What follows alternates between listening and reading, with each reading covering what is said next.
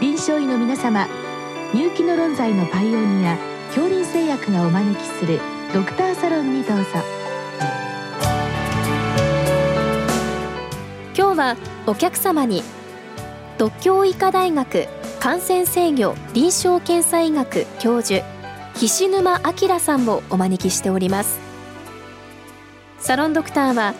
青い会柏田中病院糖尿病センター長山内俊和さんです。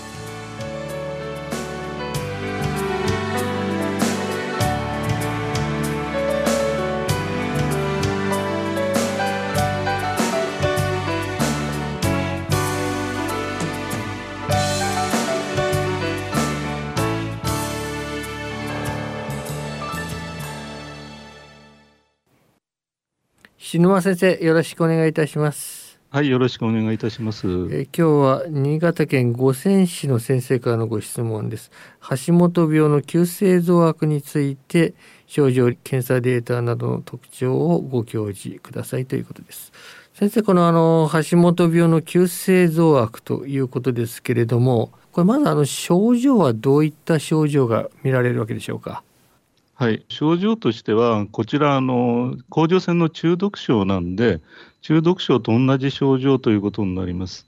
ですから、あの動悸がしたり、頻脈があったり、息切れがしたり、手の震えがあったり、あとは、まあ、あの食欲が更新してんだけど体重が減少したりというような、まあ、一般的なですね甲状腺の機能更新症状ということになります。うんまああの急激に起こるようですけれども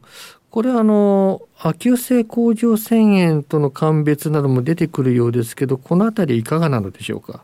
はい。えーと、亜急性甲状腺炎の場合にはこれウイルスの感染症で起こるということで甲状腺に痛みが来るっていうのが一つの特徴だったんですけれども、はい、こちらのあの橋本病の急性増悪で甲状腺が壊れて機能がですね、えーと、更新症状が出る場合には痛みがないということで元来ですね無痛性甲状腺という名前で呼ばれてたということになりますので、うん、えーと、橋本病の急性増悪と無痛性甲状腺とはほぼ同じような概念だというふうに捉えていいかと思います。以前その無痛性甲状腺炎と呼ばれていたこれもあの原因不明という感じのものでしたけれどもまあ、これに非常に近いかほぼ同じと考えられているとこう考えてよろしいわけですね。はい、えーと、学会では大体、まあ、皆さんほぼ同じものというふうに考えていると思います。まあ、頻度としてはこれはあまり多くはないわけでしょうね。そうですねあのそんなに多くないんで、まあ、あの時々学会発表になったりしますけれども、えーと、そんなに、まあ、あの私もあの1、2年に1人会うか会わないかっていうようなくらいでもって、そんなに頻度はあの多くないということになります。まあ、この頻度的にも従来の無痛性甲状腺炎とほぼ同じと考えてよろしいわけでしょうね。ええ、そのくらいだというふうになると思います。この急性増悪する原因は分かっているのでしょうか？原因がですねあの分かればよろしいんですけれどもなかなかあの、えー、分かっていないことが多くて、うん、まあ、あの出産後に起こるとか、あとはあのステロイドホルモンが下がる、えーと、例えばですね、クッシング症候群があって、術後にあのこういうあの無痛性甲状腺を発症するというような誘因みたいなのはあのよく言われてるんですけれども、うん、あのこういう誘因がない人もですねいまして、まあ、ほとんど入院がない方が一般的だろうというふうに考えられてます。はあまあ、あの橋本病は高齢者にも広く見られることが分かっておりますけどこの年齢層とか男女とかで特に多いとかいったことは分かっているわけでしょうか？えーと、年齢層に関してはなかなかあの頻度が少なくてなかなかあのこの年齢に多いとかそういうデータは今のところは出てないと思うんですけれども、うん。えーとですね、男女比といいますと,、えーと、橋本病自体が女性に多いということなんで、はい、まあ、無痛性甲状腺もその比と同じで、えー、女性の方に多いというふうに考えられてます。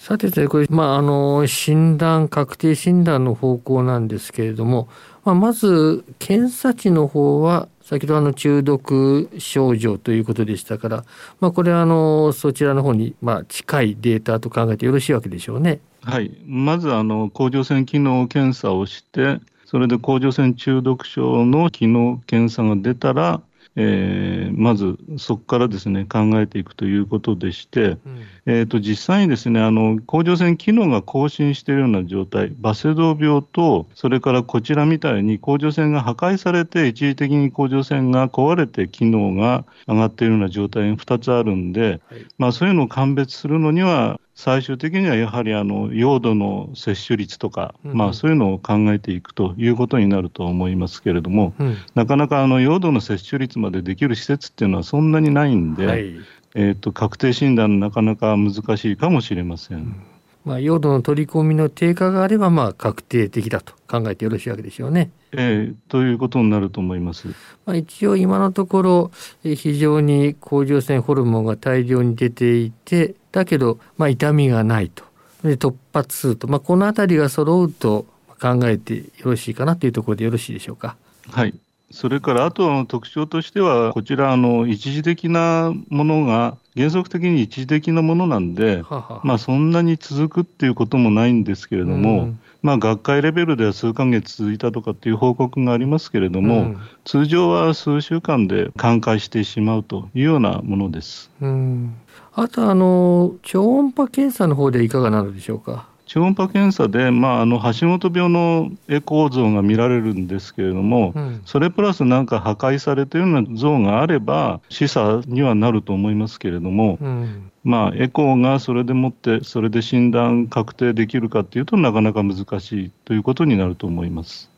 まあ、甲状腺のこの辺り、抗体が多い領域ですけれども、この抗体の変化に関してはいかがでしょう？えーとですね、抗体に関しては、あの抗体価が多い人あの橋本病ですから、抗 TPO 抗体とか、抗サイログロブリン抗体とかなると思いますけれども、はい、えーと、抗体価が多い人になりやすいとかっていうデータは今のところは出てないということになります。うん、あと、特徴的なのは、あのバセドウ病の方で、あの甲状腺 TSH の受容体の刺激抗体が出てる方がいらっしゃいますけれども、はい、こういう方もあの抗 TPO 抗体とか抗サイログロブリン抗体を持ってらっしゃるんで、うん、バセドウ病が寛解して、えーと、甲状腺の TSH 受容体抗体が陰性化して、えー、その後ですね、あの破壊性の、えー、甲状腺中毒症になるということが知られてまして、うん、まあ、こちらも一種のですね、えーと、橋本病の急性増悪みたいなふうに捉えてもよろしいかなと思います。うん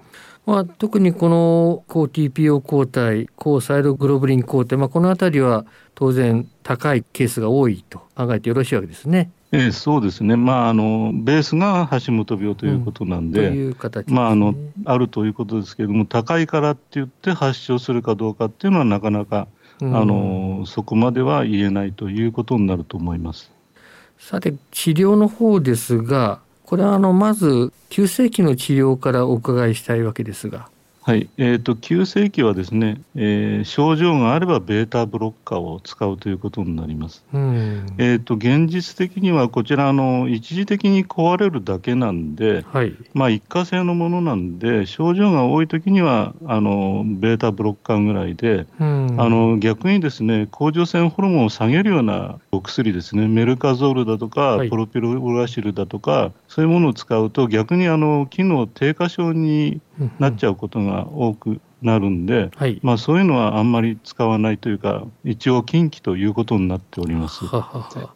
ですからあの一応、まあ、こういう方がいたらば一過性なんで、うん、とりあえずあの症状がベータブロッカーとか使わなくてもよければ経過そのまま観察、うんうん、もしもあの症状が強ければベータブロッカーで様子を見るということになると思います。うんまあ、これは症状を抑える程度で構わないということで、まあ、よくインデラルなども使われますけど、まあ、通常のこういった治療で構わないというふうによろしいでしょうか。はい、そういうことでよろしいかと思います。ただ、あのずっと長引くような人が時にいらっしゃるんで、はあ、そういう場にステロイドを使ったとかっていうのは学会発表レベルでありますけれども、うん、原則的にはあのそこまでやらないというのが普通だろうと思います。この急性期の経過時間なんですがこれは数週間とかあるいは数日とかそういったものあるわけでしょうか？そうですね、数週間レベルっていうことになると思います。うん、学会レベルでは数ヶ月続いたとかっていう話もあるんですけれども、うんうん、こちらあの一過性なんで、甲状腺自体が壊れてしまえば、うん、出すホルモンがないということなんで、うん、その時にはもうあのそういう中毒症状みたいなのがなくなるということになります。うん、ですからあの経過として非常に壊れてしまった場合にはあの機能低下症になるんで、逆にあのホルモン値を上げるホルモン剤を使うということになりますし、ほとんどの場合にはあの機能は元通りに戻るんであのそのまま寛解してしまうというようなことになります。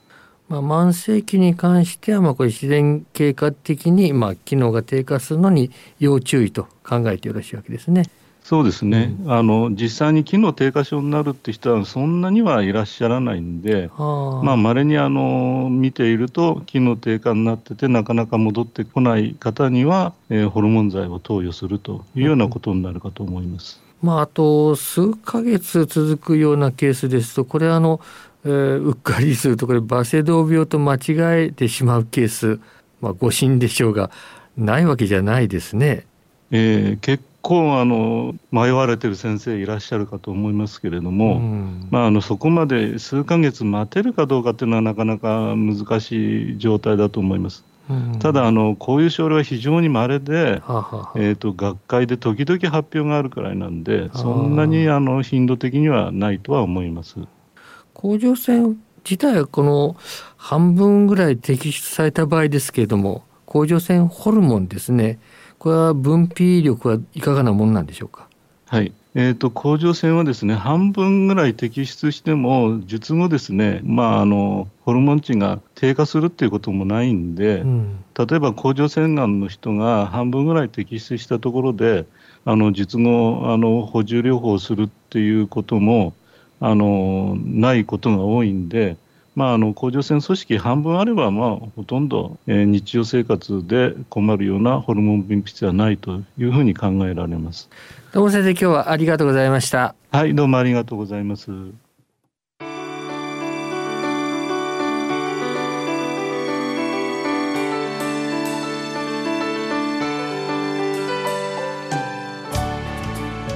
今日のお客様は独協医科大学感染制御臨床検査医学教授菱沼明さん。サロンドクターは青い会柏田中病院糖尿病センター長山内俊和さんでした。それではこれで恐林製薬がお招きしましたドクターサロンも終わります。